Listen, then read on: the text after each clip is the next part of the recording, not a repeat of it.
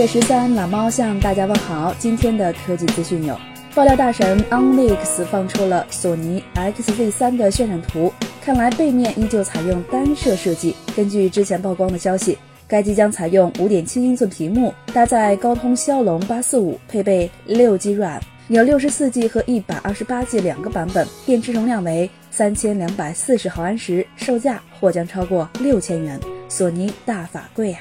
近日，Gamer Mode 在油管上分享了一封来自 NVIDIA AIC 的邮件，其中显示，八月三十号 GTX 幺幺八零上市，九月三十号 GTX 幺幺七零和 GTX 幺幺八零加上市，最后是 GTX 幺幺六零，十月三十号上市。目前，英伟达官网已经出现了买显卡送 SSD 的促销活动，看来是在抓紧时间清理剩余的库存了。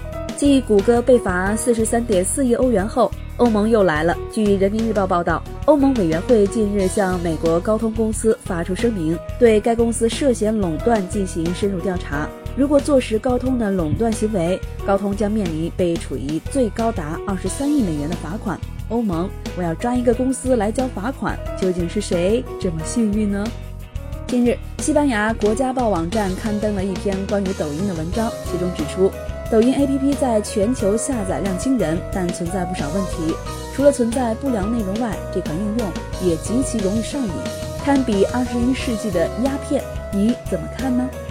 今天有网友晒出了在拼多多购买的小米新品电视，订单信息显示，该款电视六十五英寸四 K 版的售价仅两千九百六十元。收到货后，该电视的 logo 处印着“小米新品”四个字，真是名副其实的小米新品。